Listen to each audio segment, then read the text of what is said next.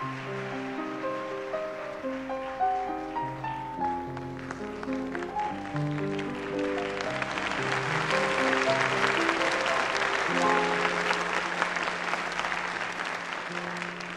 vous parle d'un temps que les moins de vingt ans ne peuvent pas connaître. Montmartre en ce temps-là, accrochait des lilas jusque sous nos fenêtres et si l'humble garni 大家好，我是 Zavi，我们现在是在戛纳现场，今天是戛纳第三天，我们来做我们的第一期播客。这次的阵容还是延续了去年戛纳的阵容，然后呢，让他们各自跟大家打一个招呼吧。首先是来自香港端传媒的十二陈子，大家好，我是陈子。然后是来自风影电影的小何。大家好，我是小何。今天是戛纳第三天，我们已经看了 N 部影片，具体数字大家都不同。但是呢，今天的节目我们想主要说四部主竞赛加一部开幕片。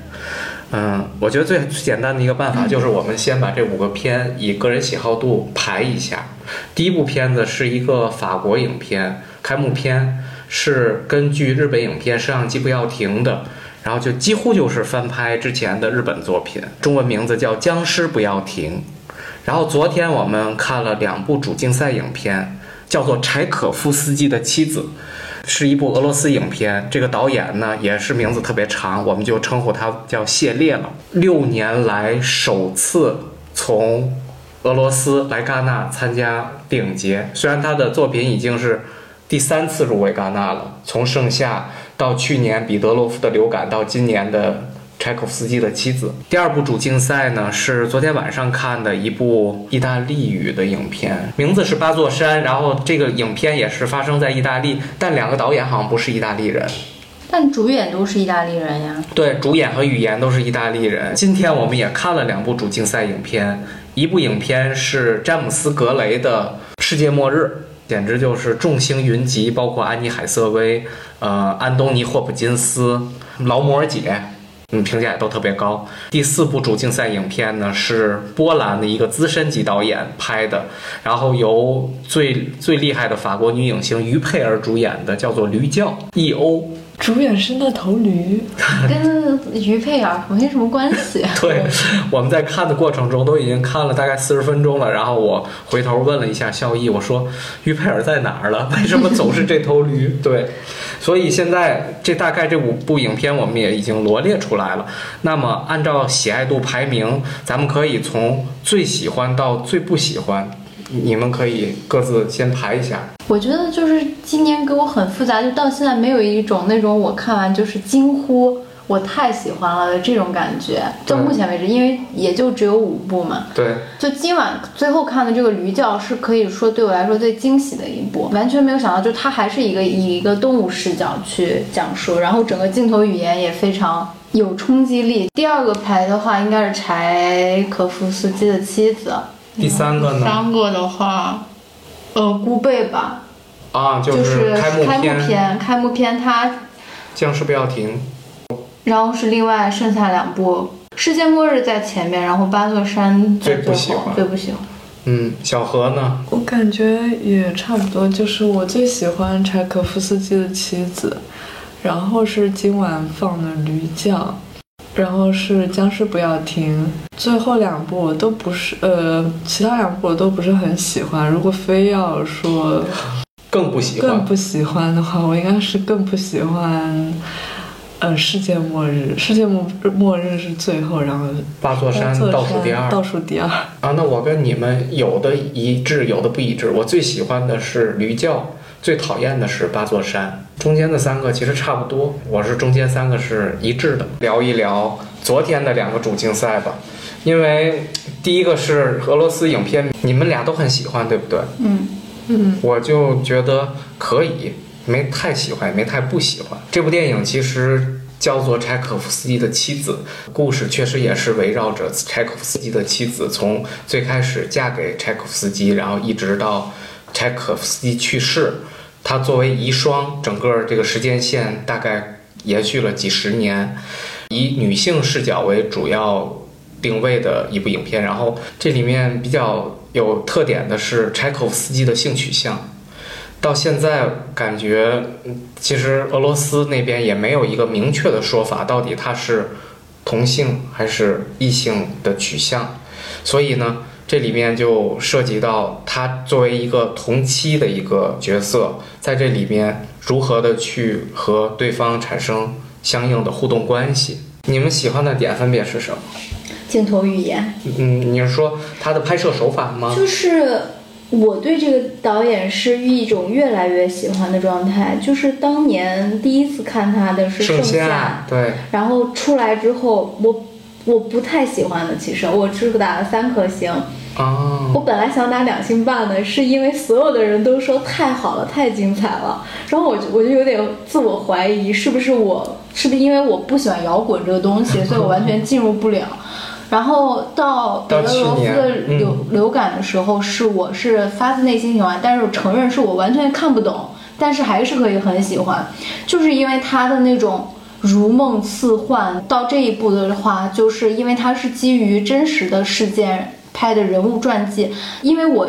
对人物传记片是没有任何期待的，包括它还是第一部主竞赛，就是说明，就是说我对这个片其实是毫无期待。但是进去之后发现，它还是这么的有它的个人特色，能把一个传记片拍出它彼得罗夫流感的那种感觉，所以我很喜欢这部电影。小何，你当时看的时候，你觉得她这个女主的演绎真实吗？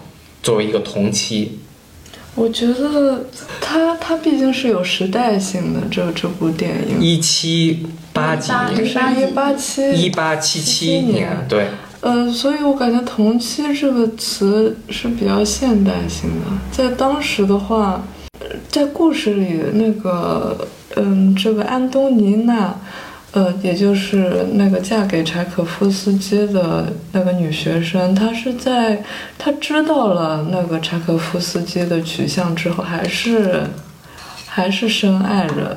嗯，我我不想把它解读成爱，我觉得是一种偏执，还是想要跟她的丈夫生活在一起。所以我感觉她的性质不仅仅是同妻。我嗯，如果按照现代的对同妻的定义去解读的话，就是一个被骗了感情的人。但是在电影里，他是非常偏执的、单方面的的付出，一味的付出，不管对方有没有回应，他都在一味的付出。其实我觉得这种偏执型人格是非常可怕的一种人格，就是他会在坚持他自己所认为是正确的一件事儿，他就要一直走下去，即使是撞了南墙，他也不会去回头的那种。怀疑你在含沙射影，是吗？含沙射影谁了？开玩笑。就你们就看这个女性在这里面的这个角色设置，你有没有觉得这个导演有一种厌女症在里面，把这个女性设计的没有自尊，非常不堪？完全没有，我觉得，我觉得那个，我跟拉比的观点完全不同。我感觉，吗？我感觉导演就是因为太了解女性了。啊，可是我不会做这样的事，对啊，就我会觉得这个人有点嗯，过了。安东尼娜在，嗯，就是史料上好像也是，的确是有精神疾病，所以我觉得不能用导演对女性，不能用简单的厌女或者是怎样去，嗯，定义对安东尼娜的解读，可能是事实，他对他自己觉得安东尼娜就是这样的。我来补充一下，我今天因为在写这个稿，所以我看了很多导演的采访和报道。嗯，就是他这个片其实俄罗斯政府资助的嘛，嗯，然后当时入围戛纳也是引起了很大的争议，包括我们今天在现场会也有俄罗斯记者因为这件事情就发问，因为在俄罗斯还是对这个同性问题非常敏感，他们而且他们不会愿意去把把柴可这么一个夫斯基名人，对吧？作为俄罗斯这么牛的人成，塑造成一个同性恋的形象，所以他多次强对导演强调，就是说你不允许把他塑造成在电影里塑造成，就是你不可以提同性的事件，但他还是以自己的方式去讨论了这个东西。然后他一开始还是想去拍柴可夫斯基这个人，他其实他很多个作品都是都是以俄罗斯的那个名人作为叙事的背景，嗯然后后来他是因为他现在是在做另外一个项目，是另外一个对我们来说不太出名的一个人。他这个片本来是想随便拍的，就是在一个间隙里面，就是说他发现可以以这个妻子角度，因为他之前是在看另外一个剧本，然后他就他随便拍就进戛纳主竞赛了。不，他一开始说是随便拍，是以一个小成本，就是说去做一个短期的，就是一个雇这样的、嗯呃作品，但没想到就是说投资一下进来了，然后他把这个东西哦，就做、一下拿到钱可以做长篇了。对，就是那种感觉。哦，对，你知道，就刚你说到记者会的时候，我也想补充一点是，今天我们是因为是主主竞赛第一场嘛，然后我跟陈子就去参加他的新闻发布会了，然后我们发现特别容易就进去了，而且除了前两排有人，后面三排四排都是空的，你知道为什么吗？嗯，所有的媒体国家都在抵制这个国家。所以他们都第一是这个影片每一场都有余票，第二是大家都不去参加他的媒体发布会。这是你猜的还是？我听到了其他的做市场的人跟我说的，但我现在们今晚的片也是到处都是空位啊。这个晚场的这个就不一样了，因为柴可夫斯基那个片子，它的时间点并不是最晚，然后还有一点，它是主竞赛第一部，一般来说不会是这么的冷清。还有第三点就是像你说的，你已经跟了他第三年来戛纳了，他其实是一个非常有名的戛纳系导演，这么冷清还是挺爆冷门的。现在最好的一个方式就是明天咱们去看媒体发布会但是你，格雷的是你不是觉得这件？事是一件非常矛盾的？就是他的前两部作品，嗯，在上映的时候，他本人都无法到达现场，因为禁足令这件事情。但是当时是非常非常热烈的那个氛围，就哎真的是经久不息的掌声。当时进得去吗？那个发布会你去了吗我？没有去，哦，但我当时两部都是在那个卢米埃尔。卢米埃尔，然后就是两部都是，就是因为他作为是一个反抗这样一个形象，就是他现在变成了一个，他现在反而变成了一个呃政府的喉舌一样的形象，然后去拍一个俄罗斯的名人，然后好像就给大家一个这样的错觉，但其实也不是的。我觉得还有一，其实会是这样的，就是一个人他的政治动向会有发生重大变化的。他给我的感觉很像娄烨，对，就是让你有就是他有可能是这样，就是他一开始可能是一直被封杀，被封杀，然后他可能渐渐的，他可能会找出来一些生存技巧，保持出一定的平衡，又能参加电影节，又能跟政府达成一致，政府又能给他钱，为国争光，然后他又不去改变自己的风格，不会去变得像特别的去歌功颂德，怎么怎么样。我觉得这其实也是一种好的方式，是有利于他自己和有利于是带着镣铐跳舞的感觉。对，我觉得其实还挺好，他这种方式挺值得借鉴的。这种平衡太难了，干嘛总得是占一头呢？利欲均沾多好，八面玲珑，滴水不漏。我觉得这个是那这种每个人都需要去学的一个。就是但你萨利也本对，就是单没有面本色。做做不好。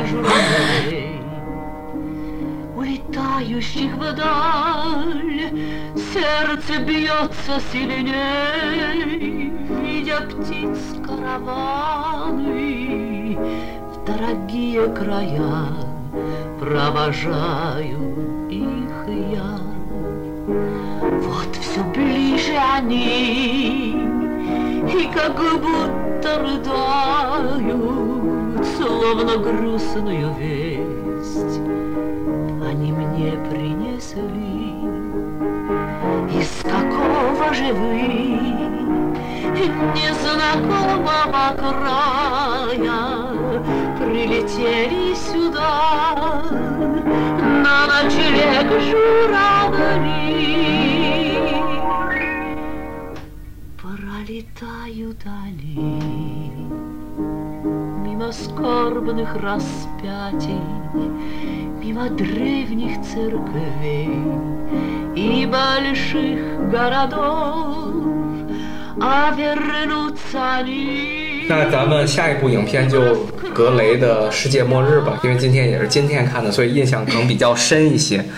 这个电影它虽然集合了这么多的明星，它这个故事是发生在美国八十年代，然后是一个家庭中老中青三代人，多数的视角都是聚集在里面的一个上小学的孩子身上，他跟父亲、母亲，还有他的外公、哥哥。在交流过程中的一个家庭事件所所演绎出来的一个电影，好像小何比比较不喜欢，是不是？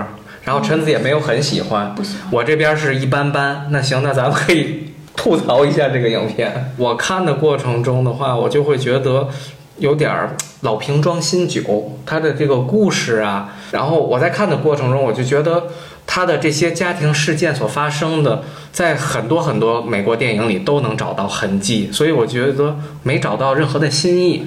然后我不知道你们讨厌这个电影是讨厌在哪里？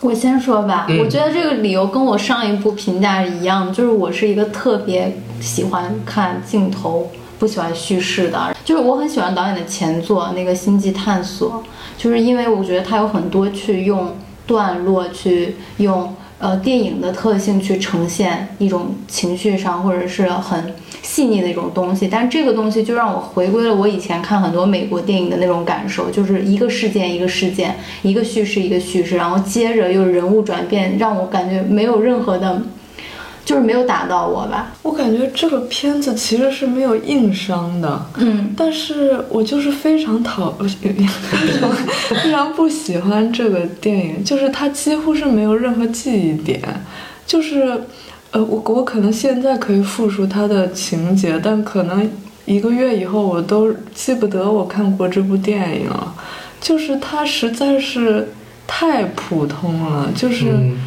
它的所有的情节，他的那个剧本上的冲突，就是那么的合理，那么又那么的，对，呃那么的那么的好莱坞的那种，也不叫好莱坞吧，就美国独立电影的感觉，就是很很家庭式，包括他很多争吵戏啊，呃，家庭的那些谈话，就觉得我都。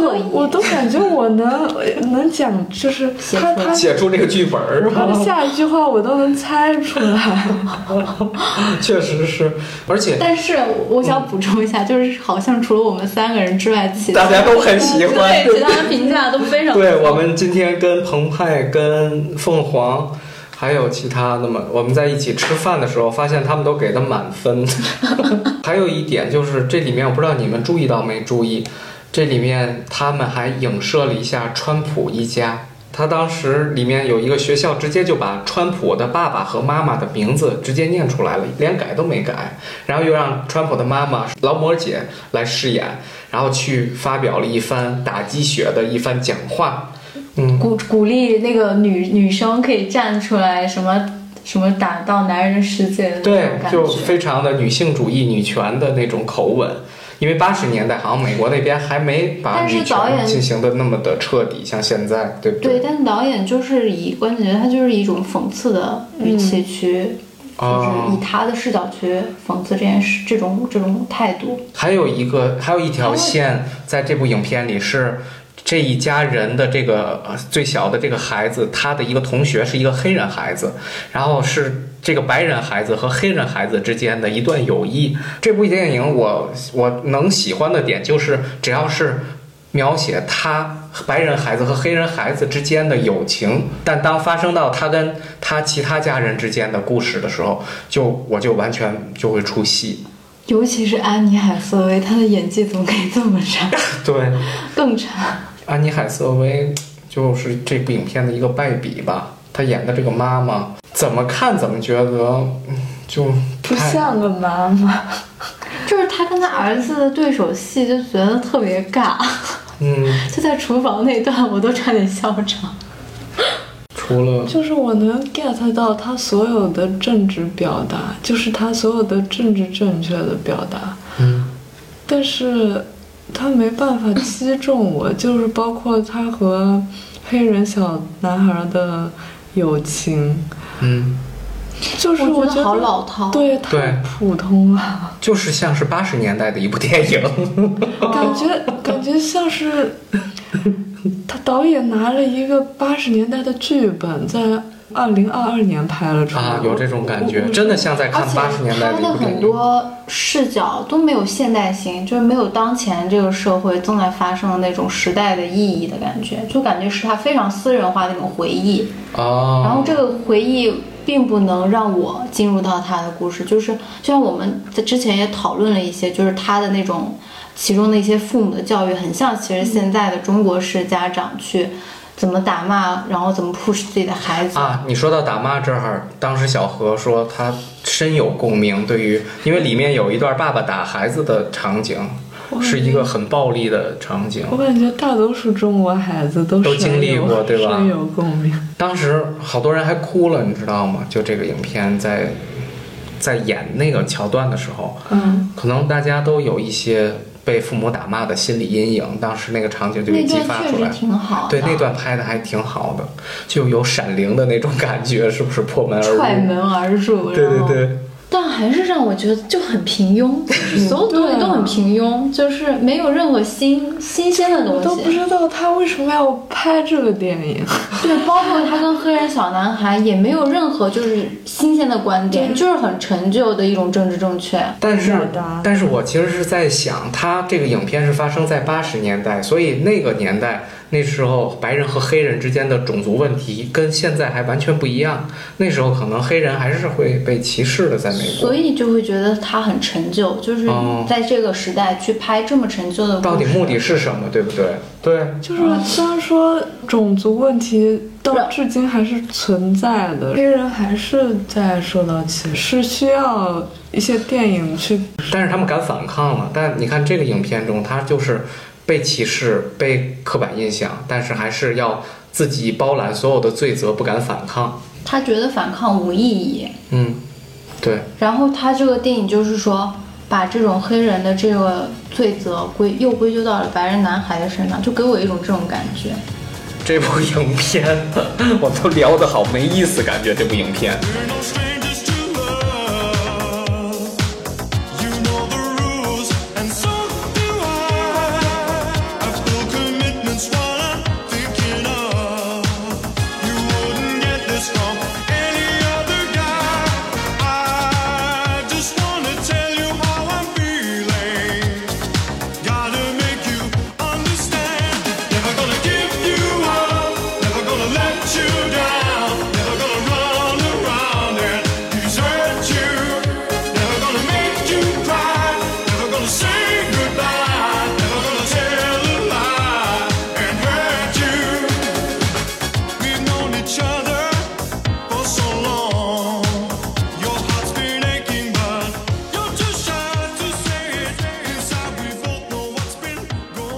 那现在其实我跟陈子两个人最喜欢的是驴叫。陈子，你为什么这么喜欢驴叫？或者是他给你了惊喜，是给你的什么惊喜？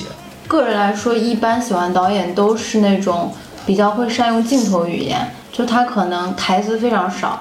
就比如我喜欢的几个那个就是《寒枝雀静》的那个导演，嗯然后还有就是最近比较喜欢那个苏雷曼，就是啊，这种风格的。然后这个导演他的就是他的视觉上更加有冲击力，运用镜头表达情，呃，怎么说呢？也不是这部的话，也不是情绪，但是比如说这个里面它有很多可以解读的空间，一种，嗯，就是把。动物和人，动物性和人性的一种并置，然后还有，我觉得是可以分析出一些宗教的元素，但是他这个片最后他回到了一种环保主义的那个主题上面，是有一点点让我失望的。嗯，就本来是觉得可以有更多解读空间，你觉得如果他最后没回归到环保主题，你可能会给的分就是数我觉得更高？就是我觉得他这个是我们可以感受得到的，不需要他再去做一个阐释。我就是觉得这部片子看到现在感觉是挺特别的，导演对影像，就是那种视觉上的影像，我感觉是在探索。我个人觉得有些画面也没有什么意义，但是就是很好看，基本上是没有没有看懂，除了它主线关于这头驴的。一生之外，嗯，附加的影像暂时还 没办法看懂。但是都还是挺喜欢的吧，就是这种感觉。我其实刚才你说到了它的这些影像语言，包括它的视觉表达，我突然想到它里面红色会用的特别特别的多，包括红色的光，还有通过红色去做一些在影片中的装饰和点缀。其实这个让我想起来了另一个导演加斯帕诺的《永恒之光》，我不知道你们看没看过我。在看第一个镜头就在想这个电影，对我当时就觉得他的这个光影，对，但是后面的话你就发现好像也没有全都是他的这种光影风格，对不对？只要是跟马有关的一些镜头，他好像都是运用这种《永恒之光》里的那种红光和其他的明暗对比效果。我感觉那种红光是有种血光的意思，有种就是动物在一直牺牲的，为就是为人类做牺牲，啊就是这是我个人的哦想，你想到了有这种隐喻是吧？我很喜欢他的一点是，我觉得他在那种非常。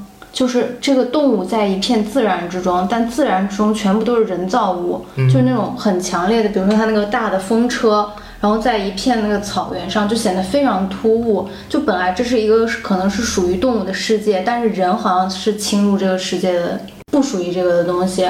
包括它其中有一场在那个足球场，你就感觉人类就像疯子一样，就就是一群小丑在那里表演，然后一个动物鱼在冷静的旁观。对对，就是那种感觉给，就是会让人有很多思考吧。其实这部影片通过一头驴的视角来观察人类世界发生的一系列的事件。就刚才我们就说到于佩尔嘛，然后其实是于佩尔出现的时间是在影片特别特别靠后的半程，而且他的这个角色设定，感觉也是一个比较花瓶式的点我没。太理解他这一段。那一段就像是另一部的电影的片段剪进来一样，让人无法理解。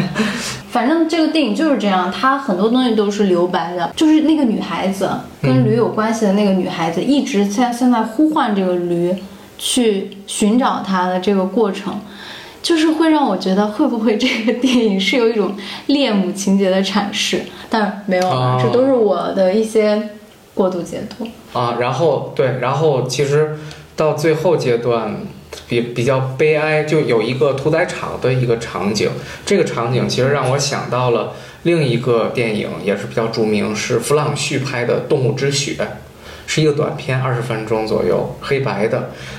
他当时讲的就是各种动物被宰杀的场景，这个我觉得也是能够跟这部影片联想起来。所以像陈子刚才所说的，看到了这部影片中人类在里面就像是大自然的侵入者，然后在过程中驴的这种冷静的视角看着人类作为跳梁小丑所做的一切，确实我们也都能感受。小何，那你觉得它有一些什么缺点吗？嗯，我我没有很讨厌。嗯，这部电影的确有很多解读的空间。那只驴叫 E.O，就是电影的名字。我感觉就是因为它有了名字，所以这一路中它都显得格格不入。然后包括跟马在一起，然后跟牛在一起，还有中间还有跟呃猎狗。嗯就是他扮演的角色都是一个无法融入群体的一个，包括跟他的同类他也无法融入，对跟驴他也无法融入。对，通过小何说的这个融入的这点，我又想到了，其实我刚在电影散场的时候跟陈子也聊到，我们当时看这种驴跟其他动物在一起没法融入的时候，我们也能联想到我们刚到国外留学的时候，会觉得自己是一个异乡人，处在这个国家的人群中的时候，我们也觉得自己是一个无法融入到他们群体中的一个异类。而且我感觉，我我自己感觉就是他为什么无法融入，因为他那个 E.O 有了人性，所以他无就没办法再进入深处的世界，就就是别的动物的世界，包括他和嗯，他和他那个跟他呼唤他的女孩子分开的时候，就是导演给了他很多镜头，就是那些镜头感觉有一种。嗯，把他的嗯情绪表露出来的感觉。其实呃，动物流泪是在科学上应该是没有感情感表达的，但是导演还是给了他一个流泪的镜头，我感觉这是非常明显的，想要把它给拟人化。然后我还想到了一个很偏的角度，就是因为我最近在写白人的视角去拍黑人群体的这样的那种，很多电影都是这样的情况。然后你就发现很多人他就去拍动物的时候，他也会带入这种，就是因为这个可能本质还是一种话语权。就我并不是。想把这两个并置，但是就是说，在实际的主流上面，黑人群体并不拥有就是这种文化主流性，所以他们在最早的时候出现在白人的影像中，就是以一种白人视角去呈现他们。就像这个里面，就是说，不管是拟人化或者是怎样的，其实也是人类附加给他的。对就我们其实也并不知道他真他的对他真的想法。嗯，然后就是这是我想到了一个角度。因为这个影片其实它是根据一九六六年法国导演布列松所执导的另一部影片《驴子巴萨特》所改编的。感兴趣的朋友，你可以自己去看一下前作，然后再看这个新作，你自己做对比。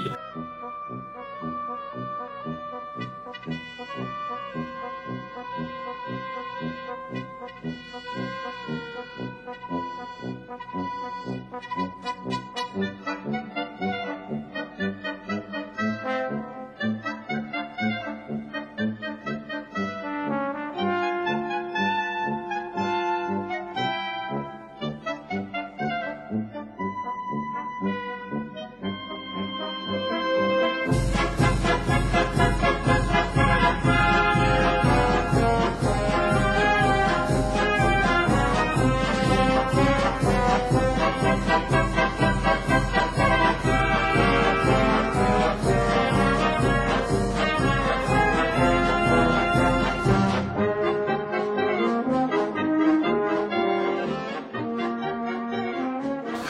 后现在就还剩一个八座山，这个片子我直接给了一星差评，我两星半，你几星？我我也是两星到三星之间。那你们还挺好。我先说说我特别讨厌的原因，片子节奏太慢了，又长又琐碎，各种各样的这些生活细节流。你在看的过程中，你大脑中不停的循环跳出来，我为什么要在这儿？我这两个半小时，我如果是在睡觉的话，我保存体力，我第二天可以看其他一些好的。就是我想说说这部电影好的地方吧。这个影片讲的就是也是关于友情，然后一个是生活在城市的孩子，另一个是乡村的孩子，然后他们各自有不同的人生，时间跨度也长达从孩童时期到他们成年成年以三十一岁应该。然后各自组建，各自有各自的伴侣，就是一个嗯普通人的这种生活的一个阶段吧。嗯，不大好的地方就是它的剧本，我感觉有很散乱。第一视角独白特别多，特别烦。嗯，这或许是他的戏法，我觉得这是一种偷懒的方式，用用独白去表示表现人物的内心。对，这样的话，是你说偷懒的方式，是是因为这种独白省事儿吗？还是怎么样？我不但是懂。我感觉他的独白说的都挺有道理的。哦，你喜欢这个独白？我我不喜欢独白这种方式，但是他的他说的东西是挺有道这个，但是这个给我的感觉就是我你说这个，我突然想到了《外出偷马》这个片，啊，你们还有印象吗？有印象。因为那个也是有很多独白，父亲跟两个儿子的那个，对。然后那个可比这好看多了。对我为什么想到这个，就是因为我觉得那个片是有一个很深厚的一个文学基底，它是根据一个文学作品很著很很厉害的一个文学作品改编的。然后这个电影给我的感觉就是，这些人是传出来的这个剧本，就是是哪儿来的？就是他的他的他是没有那么一个很扎扎实实的这样一个，就也许他是一个真实的人物的事件，他的情绪有一点不牢靠，他就是很多转折都是非常浮在表面，就突然间他就有这些感悟了。虽然这些道理都是道理，但是就是你听了这些道理，过不好这一生。对对，确实是这样。对这个片子，确实陈子刚才说的特别有道理，就感觉他的整个这个影影片演下来就是在浪费你的时间。虽然是真理，但是这种假大空的话太多了。有有些东西你不要说出来，你让大家看到就行了。把文本变到影像是对导演功力的考验，还有很也也也很靠剧本。但是我感觉这部电影让我很感兴趣的就是它就像是一个风光片。哦，你看了那些不管是瑞士还是意大利的那个雪山的一些景色是吗？就是它？几乎它是一些山呀、海啊，还有一些呃，包括嗯，这个故事时间跨度基本上有大概呃三四十年，就是对，这这给我一种非常治愈的感觉，就感觉人生很长，然后世界很大。你的这种治愈在我这儿就像毒药一样，我就觉得他们这点破事儿干嘛非得在这儿说来说去，让我就不想看。我觉得有一个点是在于，他这个影片在里面描写这两个孩子从儿童长到成人的这个这些阶段，换了好几批演员，我觉得也特别突兀。他就换了一批，两批两批，他就换了一次呀，两两次啊，两次。今年的时候有两，对，你看你都没找到吧？他都没注意嘛。他爸爸去世的时就候，两个大胡子的是不是在不是不是啊，就是少年、青年和青年的时候，成年是马丁·伊登的那个男主我啊，知道呀，但青年不是啊。哦，我在豆瓣的时候有一个短评，就是我提到了《爬坡人生》，我不知道你看没看，过。超喜欢《爬坡人生对》，是两个人，然后他们在人生不同阶段对那种，他们是我超喜欢这个片子。我也非常喜欢这个片，是因为你能感受到这两个朋友之间的羁绊，对，然后有一个人特别刻薄，然后有一个人友情特别好的那种，然后俩人一碰面总去那个人家里聚会，然后就有一个状态就发生改变，对不对？那片子我觉得可以重复看，那才是真正的好电影。我觉得这个片子让我有点分裂的是，它的主线不明确，它就很散。视角也很乱。对，然后它的主线如果是友情的话，对，他他一直在扯主角和他爸爸的感情，就是让我觉得他想说的东西可能太多了。或许这个，或许我们觉得这个故事很虚构，就是因为它是一个太真实的故事，然后它有真实的人物蓝本，导致导演想想把这个人这么复杂的一生都放到电影里去说，但是我感觉电影毕竟是要有时技巧，长，对不对？要有技巧，要有电影毕竟是虚构的，对对，你看，就像你刚才说的，接着你说，就是我觉得他在这个电影的演绎过程中，他没有任何的一个强转折点，让你看到他们的人生在有一步一步的变化，包括城市的和农村的他们两个人的各自人生走向，完全靠他的嘴，还有他翻那些日记。对，而且当时你记不记得看电影时候，我还跟你说，我说这这两个人其中有一个如果是横生意外死掉了，可能这个电影才能有趣一些。结果没看。Et Toto ya dit ton papa, les pas la papa. Et Toto ya dit ta maman, les pas la maman. Et Toto ya dit ton bébé, les pas la pépé. Et Toto ya dit ta mémé, yepa yepa. Et Toto ya dit ton tonton, yepa yepa. Et Toto ya dit ta ta ta, yepa yepa. S'il n'y a pas ni ton tonton, ni ta ta ta, etc. À quel bonheur je viens voir ta sœur. Oui, car c'est bien la plus belle, la plus sensationnelle, la plus ceci, cela et la plus, la plus et tout ça.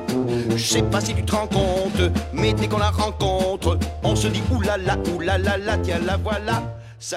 对，然后最后我们再稍微简单的说说那个开幕片儿吧。开幕片儿现在法国媒体一片差评，反正我是觉得挺喜欢，而且我觉得它超越了它的那个改编作品《摄像机不要停》日本版。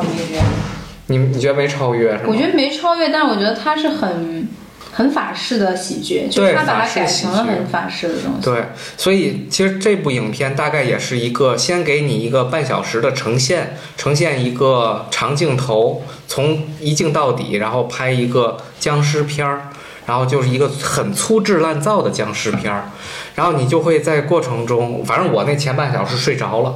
因为里面有很多特别滥用的镜头，然后各种血浆纷飞啊，这种廉价的一些特效，让你就觉得怎么那么烂的片子呢？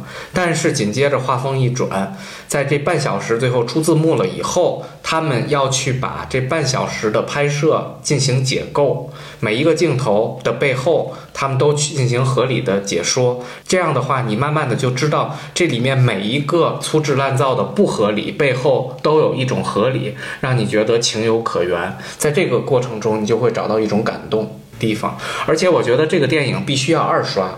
因为你在看完了后一半之后，你知道了它前半小时是为什么会这样设置，有的人为的，有的是非人为的。你只有二刷的时候，你再看前头最开始那一镜到底那半小时的时候，每一个场景，你这时候都知道它背后的拍摄技巧了，你这时候就会觉得会心一笑。可是这个片的后半段就是已经在重复前半段了。如果你再二刷的话，你就所有的解谜都变得很没有趣味。所以为什么很多看过原版人不喜欢这版，就是他认为他在二刷。但是我我觉得有一点不同的是在于，他们虽然原本的剧本架构差不多，但是发生在日本的和发生在法国的这种文化底蕴就是不一样的，而且里面其实是有很大的改编的，并不是全盘复制。因为他们现在这次是相当于是日本希望法国人能拍摄一个日本短片，对不对？是有一个日本投资人来找法国人，就是上一部的，对上一部的一个他是上一部的制片人，然后啊他，在这一部里出演。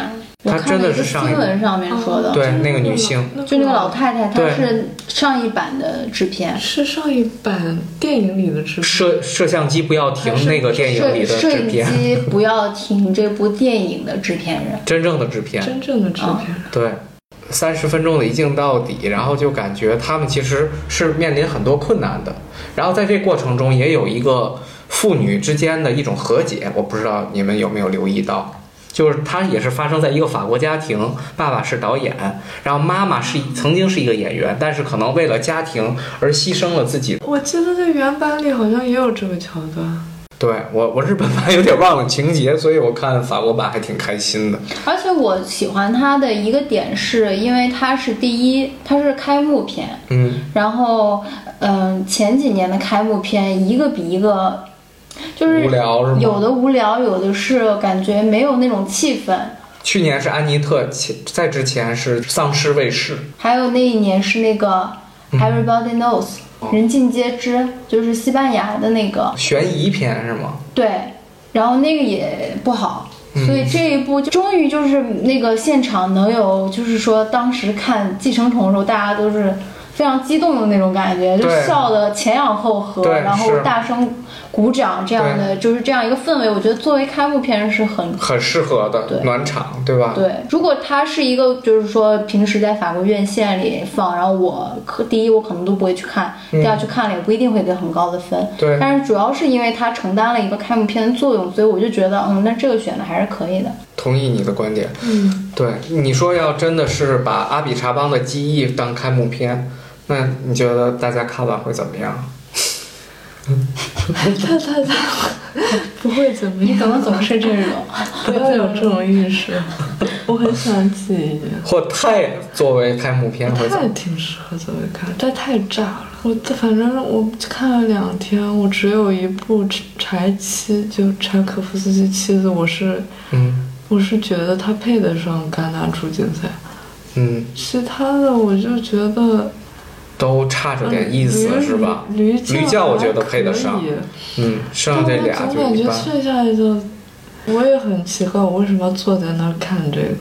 就是他说那除了驴叫和柴七比较符合主竞赛的标准，对，但是今天截止到现在为止，我们也只完成了主竞赛五分之一不到的观片量，因为今年五主竞赛有二十一部影片，我们现在只看了四部。后面还有十七部要看。对，所以今天的节目我们就录到这儿了。 parle d'un temps que les moins de vingt ans ne peuvent pas connaître. Montmartre en ce temps-là accrochait des lilas jusque sous nos fenêtres et si l'humble garni qui nous servait de nid ne payait pas de mine. C'est là qu'on s'est connus, moi qui criais famine et toi qui posais nu. la bohème la bohème, ça voulait dire on est heureux. La bohème, la bohème, nous ne mangions qu'un jour sur deux. Dans les cafés voisins, nous étions quelques-uns qui attendions la gloire. Et bien que miséreux, avec le ventre